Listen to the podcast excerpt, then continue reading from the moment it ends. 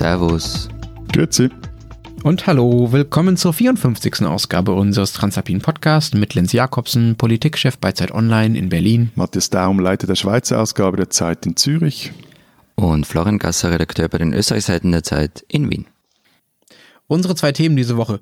Quoten, wie gehen wir mit Minderheiten oder auch nicht ganz so kleinen Minderheiten, sondern vielleicht sogar 50 Prozent Anteilen der Bevölkerung um, was für strenge Regeln erlassen wir, um sie zu fördern, um ihre Repräsentation zu unterstützen. Und unser zweites Thema, Comics in Österreich, der Schweiz und Deutschland. Vorab noch der Hinweis auf unsere Mailadresse. Sie erreichen uns wie immer unter alpen.zeit.de. So, nun zum ersten Thema.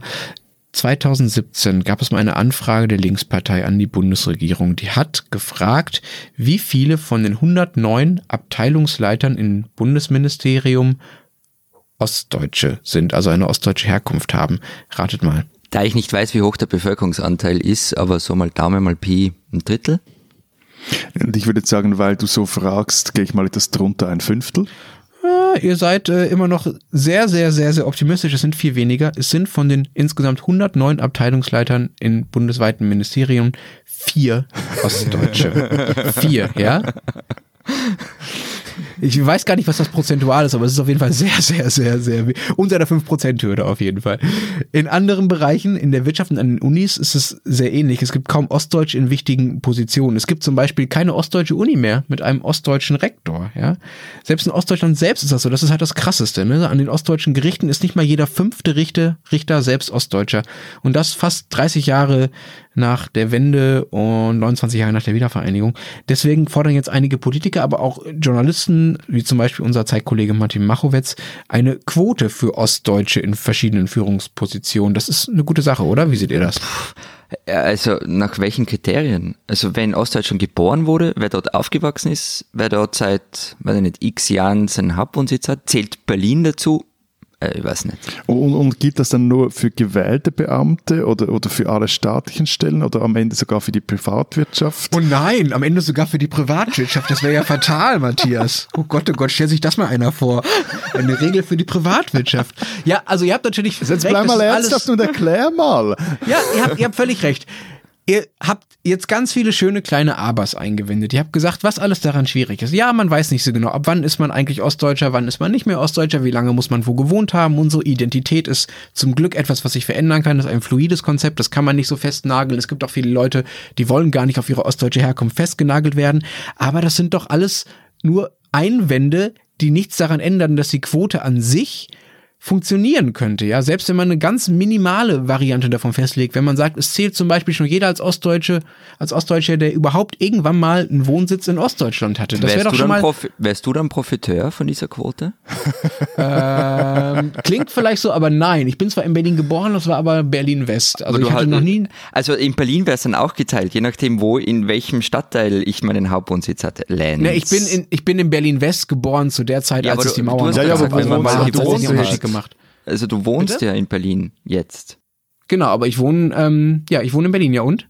Ja, ja aber Ost, oder Berlin West? Zum, Ost oder West und ist ganz Berlin Profiteur von dieser Quote oder eben nur äh, Ostberlin? Äh, warum ist es, warum ist es wichtig? You are leaving the Ossi-Quote sector. Nein, im Ernst, also selbst wenn man, selbst wenn man eine Regel macht, bei der meinetwegen ich mit reinzähle, weil ich irgendwann mal einen Sitz in Ostberlin hatte oder jetzt gerade im ehemaligen Ostberlin wohne, okay. Also das wäre immer noch mehr, als es bisher gibt, ja. Das könnte ja schon einen Anreiz setzen, um dafür zu sorgen, dass es ein bisschen ausgeglichener wird. Ja, Und dass man niemanden, ja. Ja, äh, also wir haben jetzt drei, vier Minuten drüber gesprochen und irgendwie schon ein rechtes Chaos angerichtet. Und bevor wir jetzt die Quotendiskussion weiter verwitzeln und zerfrotzeln, was mich an dieser, jetzt konkret an dieser Ostsee-Quoten-Diskussion, die mich eigentlich sehr interessiert, was mich aber daran sehr irritiert, ist, dass sie so tut, als ließ sich eine diffuse, du hast vorhin gesagt, fluide Identitätsfrage mit einer klaren, starren Regel lösen. Äh, ich habe mir kürzlich einen zumindest einen Teil dieses ultra überlangen Zeit-Online-Podcast-Gesprächs mit Jana Hensel angehört. Und selbst sie, die sich intensivst mit dem Osten beschäftigt und das seit Jahren, hat mir, der in dieser Sache als Schweizer natural ist, eigentlich keine gescheite Definition liefern können, was denn eigentlich ein Ossi sei. Das ist das eine, aber wenn du schon Kolleginnen bemühst, äh, andere Kollegin von uns, Valerie Schönjan, hat kürzlich was gepostet, das irgendwie für mich so, so ähm, Augen öffnet, weil jetzt kann man sagen, ich bin irgendwie ignorant gewesen bislang. Es ging nämlich darum, dass man in Deutschland an der Uni lernt, Frauen hätten bis 1977 den Mann um Erlaubnis zum Arbeiten bitten müssen. Das stimmt, aber das stimmt eben nur für die BRD. Und die Geschichte der DDR wird so in dieser gesamtdeutschen Geschichte halt irgendwie ausgespart. Also ich bilde mir, das, das, betrifft auch mich selber mit dem Blick von außen. Also ich bilde mir eigentlich, kenne mich bei der Geschichte Deutschlands nach 45 ganz gut aus. Aber ehrlicherweise nur in der Geschichte der BRD. Also und da kann ich dann schon verstehen, dass man sich da ein wenig herabgesetzt fühlt. Äh, völlig keine, also Widerrede verstehe ich total, kann ich auch nachvollziehen. Ich glaube, die Geschichte aus dem Supermarkt auf Rügen, die ich vor vielen Jahren mal erlebt habe, die hatte ich euch bereits mal erzählt. Schlange vor der Fleischertheke, Typ hinter der Theke ist nicht gerade der schnellste und eine Wessi-Frau in der Schlange pfeift den aufs Übelste zusammen und schimpft ihn einen, was weiß ich, Ossi, worauf ich, ich relativ konsterniert hat, stand so, ey, also hallo, geht's noch? Also so, trotzdem, also irgendwie werde ich einfach den Eindruck nicht los, dass man sich hier also in eine, Identitätsdiskussion verrannt hat, in der es eben um der einen Seite auf ein, um einen Minderwertigkeitskom Minderwertigkeitskomplex geht und auf der anderen Seite so um dieses Überlegenheitsgefühl. Und ich frage mich einfach, ob man das wirklich mit einer Quote lösen kann. Vermutlich wäre es wichtiger, dass strukturelle sozioökonomische Gefälle zwischen den alten und den nicht mehr so neuen Bundesländern äh, versuchen, etwas auszugleichen. Ja, okay. Also zwei Sachen dazu, Matthias. Erstens, das hat doch niemand behauptet, dass man diese Identitätsdiskussion, die es ja tatsächlich gibt und die sich an so Fragen wie denen, die ihr da skizziert habt, ne? also ab wann ähm, ist man eigentlich noch Ostdeutscher, wann verändert sich das, wie lange muss man wo wohnen, ähm, welche Geschichte wird eigentlich gelehrt, hat und so, dass diese Identitätsdiskussion nicht gelöst wird durch eine Quote. Das hat auch niemand behauptet, dass diese Quote das lösen kann. Und die Quote kann auch nicht dafür sorgen, dass äh, plötzlich der Osten total reich wird und auf dem gleichen Level ist wie der Westen Deutschlands. Aber es kann noch einen kleinen Anreiz setzen. Das ist doch alles, worum es geht. Also du wirfst da der Quote etwas vor, was ja, die Quote aber, oder ich als nein, Quotenverteidiger sorry, nie behauptet Bleiben wir beim wirklich guten Beispiel, das Florian äh, gebracht hat, beziehungsweise Valerie Schönjan gebracht hat mit der äh, also quasi Geschlechtergeschichte BRD und DDR. Gut, jetzt bist du ein, an einer Universität und hast ein historisches Seminar und musst dann eine neue Professur besetzen. Jetzt geht es darum, für diese Professur einen eine oder einen Ostdeutschen, was dann das auch immer die Definition ist, äh, als Professor, Professorin einzusetzen? Oder ist es nicht viel sinnvoller zu sagen, gut, wir machen ein Profil dieses Lehrstuhls, das sage ich jetzt mal, ein äh, Profil ist äh, deutsche Geschichte nach 1945 unter besonderer Berücksichtigung der Geschichte in den nicht mehr so neuen Bundesländern. So, wer dann da aber drauf sitzt, das ist doch dann völlig wurscht. Kann ja auch sein, dass irgendeiner aus Duisburg da die, der, der viel bessere Historiker oder die viel bessere Historikerin ist als jemand, der halt zufällig in Cottbus aufgewachsen ist. Also das ich glaube, es geht beides. Ne? Ich so, glaube, es geht es geht um, um inhaltlichen Zuschnitt, jetzt um beim Lehrstuhlbeispiel zu bleiben. Es geht aber auch um tatsächlich um Repräsentation. Wenn du auch, als ostdeutscher Student vermisst, Matthias. Genau, du sitzt in einer ostdeutschen Uni, bist ein ostdeutscher Student und kein einziger deiner Unileiter oder vielleicht nur ganz wenige deiner Professoren sind ostdeutsch. Natürlich hat das einen Effekt und natürlich hat das nichts damit zu tun, wie die Lehrpläne inhaltlich gestaltet sind. Klar, das sind einfach zwei verschiedene Dinge. Aber ja, aber mich wundert es ja auch nicht, dass du, dass du versuchst, irgendwie diese große Debatte auf so eine, auf so eine, auf so, sagen wir mal, eher ökonomische, strukturelle irgendwie Fragen runterzubrechen, anstatt diese Identitätskonzepte irgendwie wichtig zu nehmen. Ne? Äh, nee, aber also zwei Dinge. Einerseits gleich, um noch beim Uni-Beispiel zu bleiben. Also geh mal an eine Schweizer Uni. Also da hast du A, relativ so einen Geist Sozialwissenschaften sehr viele Deutsche, gibt auch immer wieder Rabatt, inwiefern die äh, repräsentativ sind für die hiesige Forschungslandschaft, was die hier äh, äh, dann bringen bringen etc. Aber wenn du zum Beispiel in naturwissenschaftlichen Fächer gehst, also da, da hast du aus, aus allen Herren Ländern äh, Leute, die vor dir stehen und, und kaum mehr Schweizer. Vor allem ja, das ist auch schön. Dabei. Das ist auch schön. Ja, aber da ist, und dann sollen wir halt jetzt eine, eine Schweizer Quote einführen. Wieso ist das schön und, und wenn es um Ostdeutsch geht, problematisch? Aber mein Beispiel, besseres Beispiel noch mit der Frage der Ökonomie ist, es gibt halt aus, aus der Schweiz einen Fall, der hier zeigt, wie sich so ein äh, Minderwertigkeitskomplex halt dann sehr gut lösen kann und sogar in eine einen sehr großes Selbstbewusstsein drehen lässt. Ein Beispiel ist die Romandie. Also die, die, die Westschweizer, die waren so anfangs der 1990er Jahre, ich sage es mal so zugespitzt, etwas wie die Ossis der Schweiz. Das hat vor allem damit zu tun, dass sie spätestens seit dem EWR9 von 1992 sich von den Deutschschweizern, die in der Mehrheit sind, immer und immer wieder überstimmt gefühlt haben, wenn es um Volksabstimmungen ging. Und liest man also Leitartikel aus der damaligen Zeit, da hätte man wirklich das Gefühl, das Land habe kurz vor dem Auseinanderbrechen gestanden. Interessant ist aber, was dann passiert ist. Die Romans halten ökonomisch auf und wie. Also der Genfer Seebogen, der wurde, äh, um einen äh, neudeutschen Begriff zu finden, zu einem Powerhouse der Schweiz. Und äh, eine Hochschule wie die ETH Lausanne lief der ETH Zürich fast den Rang an. Erst realisierten das die Politiker, dann aber auch die Bürgerinnen und Bürger wurden selbstbewusster und dieser Komplex, den die Westschweizer hatten, der ist plus minus weg. Gibt es denn bei euch, du hast jetzt das Beispiel schon gebracht von den Westschweizern, das scheint ja weg zu sein, wenn ich, wenn wir dir glauben können. Wir können dir natürlich wie immer glauben. Gibt es denn noch andere Gruppen bei euch, die heute unterrepräsentiert sind und gibt es dazu dann auch entsprechende Quotendiskussionen? Also bei uns gibt es eine Teilung nicht wie jetzt in der Schweiz die Sprachgrenze oder wie in, wie in Deutschland zwischen alten und neuen Bundesländern. Grundsätzlich ist in Österreich alles unterrepräsentiert, was nicht bio-österreichisch und zu einem guten Teil männlich ist. Also ist, früher gab es mal, ja früher, also sagen wir zwei Jahrzehnte oder sowas, da, da haben, haben sich irgendwie alle über die Bogenländer lustig gemacht. Also du kannst jeden ostdeutschen Witz hernehmen und Bogenland einsetzen. Die Witze gab es alle mal.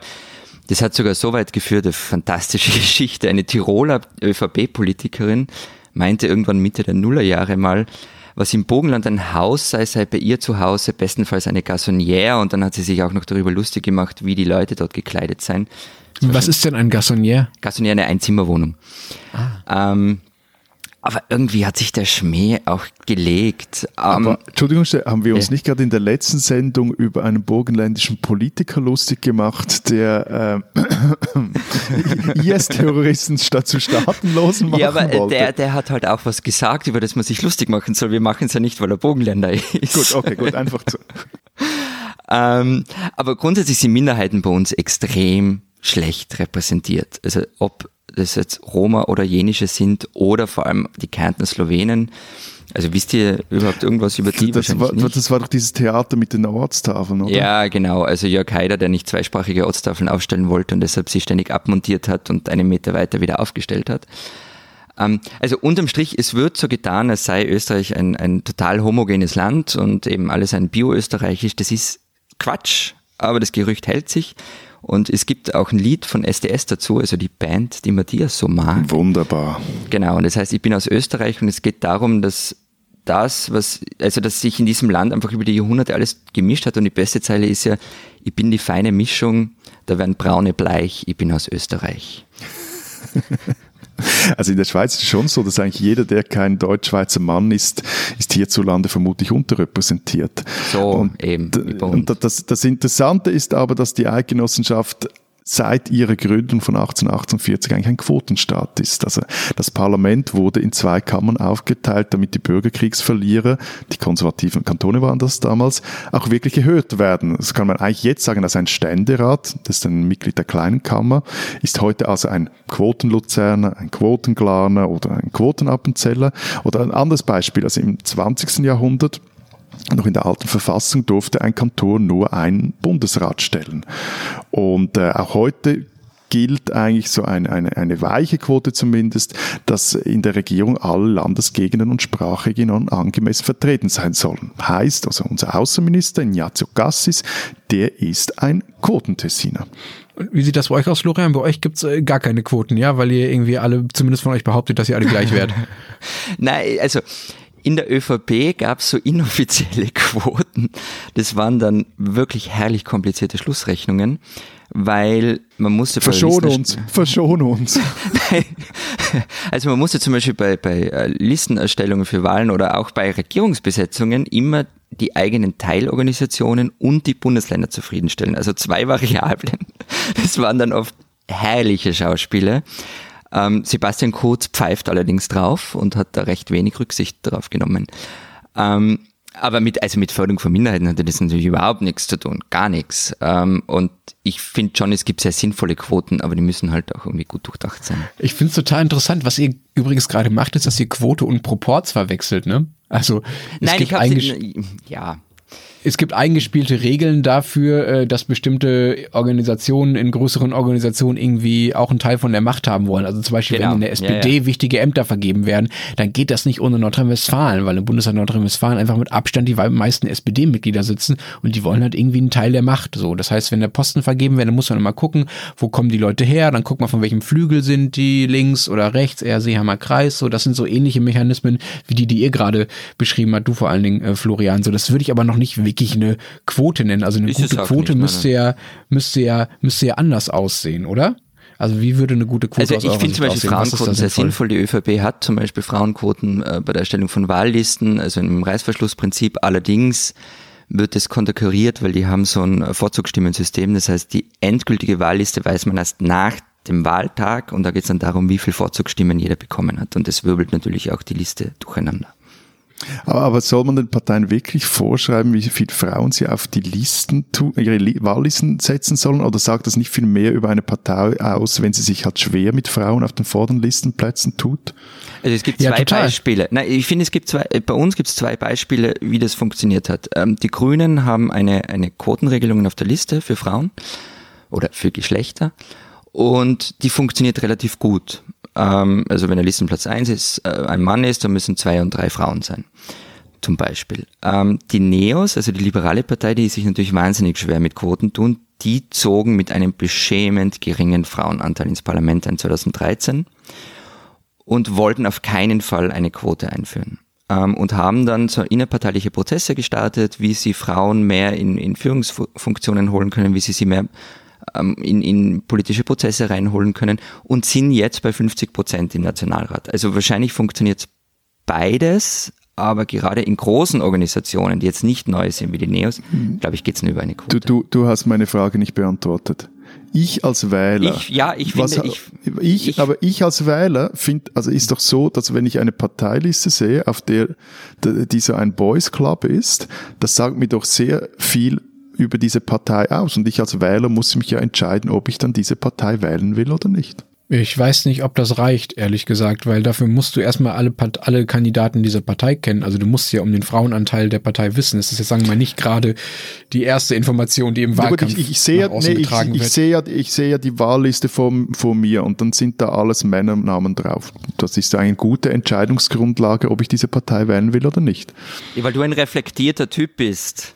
Erstens das, das du bist ganz toll, Matthias, dir traue ich das auch zu, aber nicht allen. Und das zweite ist, ähm, in Deutschland sieht man nicht die komplette Wahlliste. In Deutschland siehst du den äh, ersten Wahlkreis, den Direktkandidaten, ähm, und du siehst äh, die Partei mit der Zweitstimme. So, ja. Das heißt, du wählst sozusagen nicht die komplette Liste, du weißt gar nicht, wie viele Frauen dabei sind. Weswegen es in Brandenburg übrigens ein Gesetz gibt, das versucht daran, jetzt was zu ändern. Ja, in Brandenburg gibt es ein Paritätsgesetz. Da, das wurde gerade beschlossen und da steht drin, dass die Parteien ihre Wahllisten hälftig aufstellen müssen. Also 50 Prozent Männer und 50 Prozent Frauen. Ein Vorschlag, lass uns doch einfach mal schauen, wie das so weitergeht. Und dann reden wir noch mal darüber, ob das eine Variante ist, äh, die vielleicht da, dazu beiträgt, dass mehr Frauen im Parlament landen. Diese Schweizerin sollten Sie kennen. Ja, eigentlich wollte ich an dieser Stelle den Schweizer Late-Night-Host Dominic Deville vorstellen, ein Kurzzeit-Kindergärtner, Punk auf Lebenszeit, der nach ein paar Jahren in der Verbannung auf einem Sendeplatz in der Freitagnacht endlich, endlich die sonntagabendliche Primetime auf SRF im Schweizer Fernsehen erobern darf. Denn dieser Kindskopf, der einst sein Knie beim Stage-Diving zertrümmerte, weil ihn das Publikum partout nicht auffangen wollte, also Dominik Döbel beweist, was viele Hobbyvölkerpsychologen den Helvetiern längst abgesprochen haben, ja, auch Schweizer können lustig sein. Ende Monat geht's los, einschalten. Aber eben, unser Servus, Grüezi, Hallo, Quotenverantwortlicher Florian hat mich bei der Sendungsvorbereitung gerügt. Also meinte, hast du keine Frau? Wir sprechen doch vorher über Quoten. Und Patriarch Daum? Fündig geworden? Na klar, extra für dich. Und was für eine. In der Edition Patrick Frei ist kürzlich ein sehr, sehr, sehr unterhaltsames Buch erschienen. Es heißt Guess Who is the Happiest Girl in Town? Und es sind die Memoiren von Susie Wies, Schweizer Partygirl in Paris. Die, die Dame ist heute 80 Jahre alt und hat ihre damals unglaublich enge und strenge Heimatstadt Zürich mit 20 verlassen. Und, Zitat, erlebte im Jet-Set Dinge, deren Schilderung einen erröten lassen, Zitat Ende, so schrieb es der Tagesanzeiger in einem sehr lustigen Porträt über Wies. Ähm, sie war bei Salvador Dali und seiner Frau gern gesehener Gast. Iggy Pop widmete ihr eine relativ eindeutige Songzeile. Last week in Paris, I was hanging down with Susie. She was somebody that's so fine, worth my looking into. Das Lied von Iggy Pop heißt übrigens Girls. Und sie hatte unter anderem Sex mit David Bowie während der Song Heroes lief. So, wenn es nicht stimmt, ist es wenigstens gut erfunden. Ähm, Susi Wies sagte, ich habe den Männern ein schönes Leben gemacht und die Männer mir. Was sie heute macht, sie häkelt am liebsten. Susi Wies, eine etwas andere Schweizerin, die man durchaus kennen darf.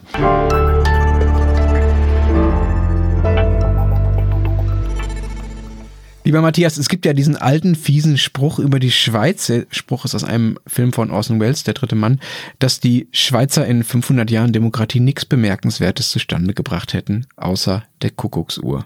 Das der, ist natürlich der völliger ist völliger Quatsch. Quatsch. Die Aber er ist Kuckucksuhr gut, stammt- er ist gut. Ja, ja, aber es ist absurd. Völlig Die. Kuck, die Kuckucksuhr stammt aus dem Schwarzwald. Ah, nicht mal das. Sie hat noch nicht mal die Kuckucksuhr erfunden. Nein, aber Das etwas ist ja- anderes. Erzähl.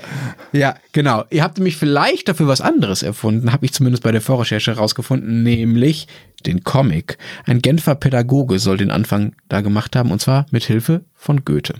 Genau, also wie du gesagt hast, wir behaupten das zumindest. Es gibt, ein, wie bei all solchen Erfindungen, seien es jetzt die Basta oder seien es jetzt Comic, diverse Länder und Kulturen, die die Erfindung für sich in Anspruch nehmen. Beim Comic unter anderem auch äh, Japan. Aber die Geschichte aus der Schweiz oder der Schweizer Erfindung des Comics kam so oder lautet so. Der Pädagoge und Politiker Rodolf Töpfer wollte in den 1820er Jahren seine Freunde mit illustrierten Geschichten unterhalten. Und einer seiner Leser war Johann Wolfgang von Goethe. Er sei es denn auch gewesen, heißt es, der Töpfer dazu ermunterte, seine Entwürfe zu veröffentlichen und über Deutschland fand dann die Bildergeschichten den Weg nach Amerika. Ja, eben nach Amerika, ne? Ich weiß nicht, wie euch das geht, aber ich habe zumindest in meiner Jugend und auch jetzt keine Schweizer Comics gelesen, auch wenn ihr das vielleicht mal erfunden habt oder auch nicht und auch keine deutschen, sondern amerikanisch, ne? Also Mickey Mouse und alle, alle möglichen anderen so. Also für Dass mich du ist, Mickey Mouse gelesen hast, das glaube ich. Also, weil es deckt sich auch mit Wieso meiner das denn jetzt? Nein, soll weil das denn ich habe in diesem, in diesem ähm, äh, Disney-Universum fand ich Mickey Mouse immer den Geschaftelhuber. Also den Ja, ich habe ich auch. echt nicht ausstehen können. Ah, ah, du glaubst, ich bin der Mickey Mouse in unserer Runde. Boah. Also, Ich weiß nicht, ob es uns nächste Woche noch gibt als Sendung, liebe Hörer. Können wir uns darauf nein, Mickey einigen, Mouse dass war wir immer der, der alles und kann und alles weiß und, und Ah, ja, ja, ja. Äh, ja, also- ja, du machst es nicht mehr besser, hör auf. Ich, bin, ich will bitte nicht Mickey Nein, Mouse aber also sein. Donald Duck war, wenn dann schon Ja, mein, auf jeden mein Fall. Liebling. Na, und das andere kam halt aus Frankreich, also Asterix, die habe ich gelesen bis zum Umfallen. Ähm, und, und dann kam schon noch, ähm, kamen deutsche Comics da, äh, dazu, von, nämlich von Brösel, die Werner Beinhardt-Geschichten, die finde ich übrigens noch immer genial, aber zum Beispiel diese ganzen Marvel-Superhelden oder auch die Mangas, die gingen an mir völlig vorüber und österreichische Comics, um ehrlich zu sein, auch. Von Schweizer Comics habe ich sowieso noch nie gehört. Ob das eine große Sache ist, keine Ahnung. Äh, Das Lustige ist, dass die vermutlich bekannteste deutsch-schweizer Comicfigur, und ihr werdet jetzt gerade sagen, typisch, ist eigentlich ein Werbemaskottchen. Na, das ist überraschend. Erzähl was. Du. Hätte ich jetzt nicht erwartet. Globi, Und wie viel Umsatz macht Globi so? äh, das weiß ich jetzt ehrlich gesagt gar nicht. Oh nein. Aber ich kann einmal bin ich schlecht mit Zahlen. Ähm, ich kann aber erzählen, wer den er erfunden hat. Das war nämlich Robert Lips in den 1930er Jahren für das Zürcher Warenhaus Globus. Und dieser Globi, das ist so eine papageienähnliche Figur. Ähm, eben gibt's bis heute. Vor ein paar Tagen kam das neueste Globi-Buch auf den Markt. Globis Abenteuer in Rom, in dem er unter anderem mit Papst Und wa- warte mal, Franziskus, es kommen schnell. jetzt noch Bücher raus und er ist aber noch immer Werbefigur. Nee, der hat sich schon längst eigentlich als, äh, als Werbefigur, oder wie sagt man, dem, emanzipiert von Globus. Also er spielt für Globus schon längst keine Rolle mehr. Und es gibt so ein ganzes Globi-Universum. Kannst du, weiß Gott, was, irgendwelche T-Shirts. Es gibt auch eine Globine, also eine weibliche Form. Und es gibt unzählige eben diese Abenteuerbücher. Globi bei der Rettungsflugwacht, Globi bei Feuerwehr, wo auch immer. Kannst du, glaube ich, auch recht gut äh, einkaufen, wenn du mal willst, dass Globi bei dir ein Abenteuer erlebt. Auf jeden Fall, jetzt war Globi in Rom und war mit Papst Franziskus Inlineskaten. In interessant bei der Comicgeschichte der Schweiz, dass es hier wirklich klar zwei Geschichten gibt. Also eine der Deutschschweiz, eine der Westschweiz. Der Westschweiz waren es so Ende der 1960er Jahre, war es der Zeicher Derib vor allem, der die Comics muss man da jetzt ja sagen, wieder entdecken, entdeckte. Ähm, der wurde in Belgien ausgebildet, kein Zufall, und schuf zum Beispiel die Abenteuergeschichten des Indianers Yakari. Den kenne ich sogar. Ja, oder ein dann, Schweizer. ja, oder dann Ende der ähm, 1990er Jahre Sepp und seine Figur Titev, die es vom im, im Frankophon äh, sprach haben, sehr bekannt. Von dem wurden bisher weltweit, sagen wir, 25 Millionen Bände verkauft. Und der, dieser Sepp oder bürgerlich Philipp Chapuis, der ist vermutlich der meistgelesene zeitgenössische Schweizer Autor. Und ratet mal, wer sein prominentester Leser ist. Roger Köppel. Ahnung. Der, der ultrarechte brasilianische Präsident Jair Bolsonaro, der schimpfte nämlich Fast. über der schimpfte nämlich über die Comics von Titev, diesen pubertierenden Bürbel, der immer verliebt ist, aber ständig abbliebst. Und äh, Bolsonaro sagte dann, äh, diese, diese Figur, die in einem Aufklärungscomic in, in Brasilien äh, vorkommt, die würde Jugendliche in die Homosexualität und Promiskuität führen. Oh Gott, das klingt ja fatal, ja. Aber von wegen, von wegen äh, Streit um, inhaltlicher Streit um Comics und was da so für Weltbilder drin stecken. Ne? Es gab in Deutschland mal einen Mann namens Werner Kauker und der war ein bisschen groß und wahnsinnig, der wollte so eine Art deutscher Walt Disney werden. Und der hat dann gleich eine ganze Reihe von Comics erfunden, beziehungsweise hat sie erfinden lassen von Leuten, mit denen er zusammengearbeitet hat. Der bekannteste war Fix und Foxy. Und ich erinnere mich auch an die, ich habe die auch gelesen, ich fand die aber immer vergleichsweise langweilig, was vielleicht auch daran lag, dass es ziemlich strenge Regeln für diese Comics gab. Regeln für Comics. Ich meine, sowas können nur Deutsche erfinden. Ja, es ist, es ist echt so bezeichnend. Ne? Der Kauker, der stellte sogenannte Richtlinien über die Dramaturgie auf, die unter anderem besagten, dass es in der Geschichte immer darum gehen sollte, wer denn von beiden Seiten der Stärkere ist. Das ist jetzt irgendwie nicht allzu überraschend, dass es in Comics oft darum geht, aber dass man das irgendwie so festschreiben muss als formale Regeln, ja, das sagt dann doch schon einiges darüber aus, wie kreativ und überraschend diese Comics dann in der Praxis waren, nämlich eigentlich gar nicht. Kauker hat auch nochmal Asterix Comics eingedeutscht, die hießen dann auch nicht mehr Asterix, sondern anderes. Aus, da wurden aus Asterix und Obelix wurden dann die Germanen Siggi und Barbaras. Siggi und Barbaras wohnten auch nicht in einem kleinen gallischen Dorf, das keinen Namen hatte. Nein, das, die wohnten im Dorf Bonner Halla. Und sie kämpften auch nicht gegen die Römer oder gegen sonst irgendwelche antiken Besatzer oder Imperien, sondern gegen die sogenannten natolischen Besatzer. Man muss sich hier das NATO großgeschrieben vorstellen. Das fanden dann verständlicherweise auch die Asterix-Erfinder aus äh, Frankreich und Italien nicht so wirklich lustig und haben dem lieben Herrn Kauker die Lizenz entzogen, weiterhin Asterix Comics zu übersetzen. Es war leider auch nicht der einzige deutschtümelnde Comicversuch, auch nicht der einzige von Kauka. Es gab auch Fritze Blitz, der gegen die Ostzonalen kämpfte. Oder es gab die Pichelsteiner oder Hermann Teutonus. Das waren aber zum Glück auch den deutschen Lesern irgendwann zu dumm, da so äh, Kriegsgeschichten auf schlimmste deutschtümelnde Art in Comics nacherzählt zu kriegen. Das hat dann nicht wirklich jemand gelesen, ehrlich gesagt. Die, diese, diese Eingemeinung von Asterix, die hat es bei uns auch gegeben, allerdings nicht auf so, so eine Rechtsaußenart. Also zum Beispiel, es gibt Asterix auf Wienerisch oder Tirolerisch, aber ehrlich gesagt, obwohl ich ein großer Fan grundsätzlich bin, mit denen konnte ich nie was anfangen. Aber es gibt aus Österreich so, so bekannte Namen wie zum Beispiel Haderer oder Manfred Dykes. Ähm, vermutlich kennt ihr die beiden. Ja, aber Das das, das ist ja nicht unbedingt Comic. Genau, also es sind Karikaturisten. Ähm, das ist eher, und dann gibt es halt die aktuell großen Namen wie Nikolaus Mahler, der hat dreimal jetzt den Max- und Moritz-Preis gewonnen. Und dann gibt's vor allem, also ich finde vor allem Uli Lust, ähm, die wohnt zwar in Berlin, kommt aber eigentlich aus Österreich. Kennt sie die eigentlich? Den Namen habe ich schon mal gehört, aber ich könnte jetzt ehrlich gesagt äh, nicht sagen, was Also sie so macht. die Geschichten sind eigentlich gar nicht so lustig von ihr. Ein Porträt über sie, das meine Kollegin Judith Inhofer geschrieben hat, beginnt mit dem Satz, weil Uli Lust Gewalt und Verbrechen nicht mag, bleiben ihr nur Sex, Drugs und Rock'n'Roll. Und ihre Bücher sind dann auch dementsprechend. Also das ist schon ziemlich harter Tobak. Also was weiß ich, in Flughunde geht es um die Geschichte ähm, der Kinder von Joseph Goebbels, die am Ende von der eigenen Mutter im Bunker ermordet werden. Und dann gibt's vor allem das Mammutwerk, das wirklich sehr empfehlenswert ist.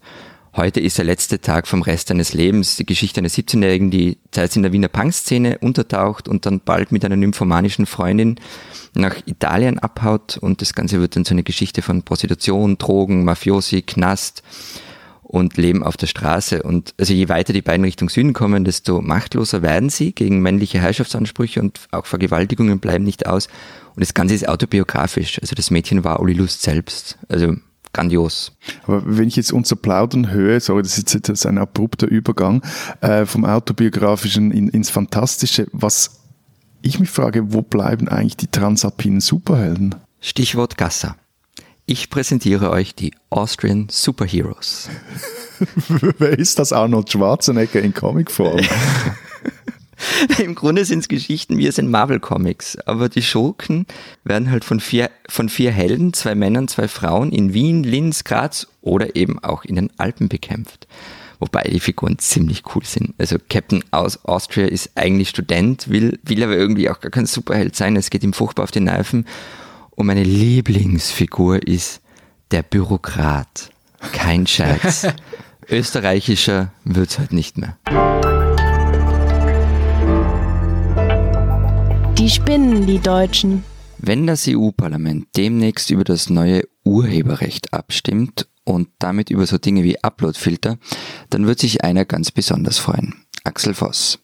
Der deutsche Europaabgeordnete und CDU-Politiker ist der Kopf hinter dem Ganzen. Wer gegen sein schönes Vorhaben argumentierte, etwa weil es die Netzkultur erschweren könnte, der bekam es mit ihm zu tun und wurde rüde zurechtgewiesen unter anderem mit dem charmanten Argument, man wolle nicht sachlich diskutieren.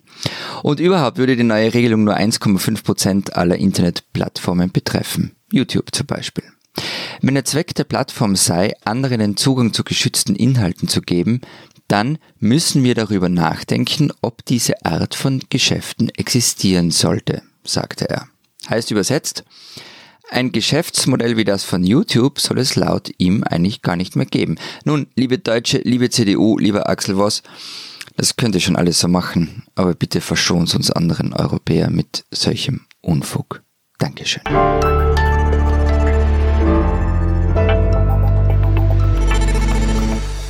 Das war's diese Woche bei unserem Transalpinen Podcast. Wenn Sie wissen wollen, was sonst noch so in der Schweiz und in Österreich los ist, dann lesen die die Zeitausgaben aus Zürich oder Wien, digital oder gedruckt. Bei uns spricht diese Woche Snowboard-Olympiasieger Juri Podlatschikow über Geld und seine metallene Kreditkarte. Und bei uns lesen Sie ein Interview mit den Islamismus-Experten Heiko Heinisch und Nina Scholz, deren neues Buch Alles für Allah, wie der politische Islam unsere Gesellschaft verändert, diese Woche erscheint. Und wenn Sie wissen wollen, was in Deutschland so los ist, dann können Sie wie immer die sonstige gedruckte Zeit oder Zeit online lesen. Wir hören uns nächste Woche wieder. Bis dahin sagen wir Baba. Adieu. Und tschüss.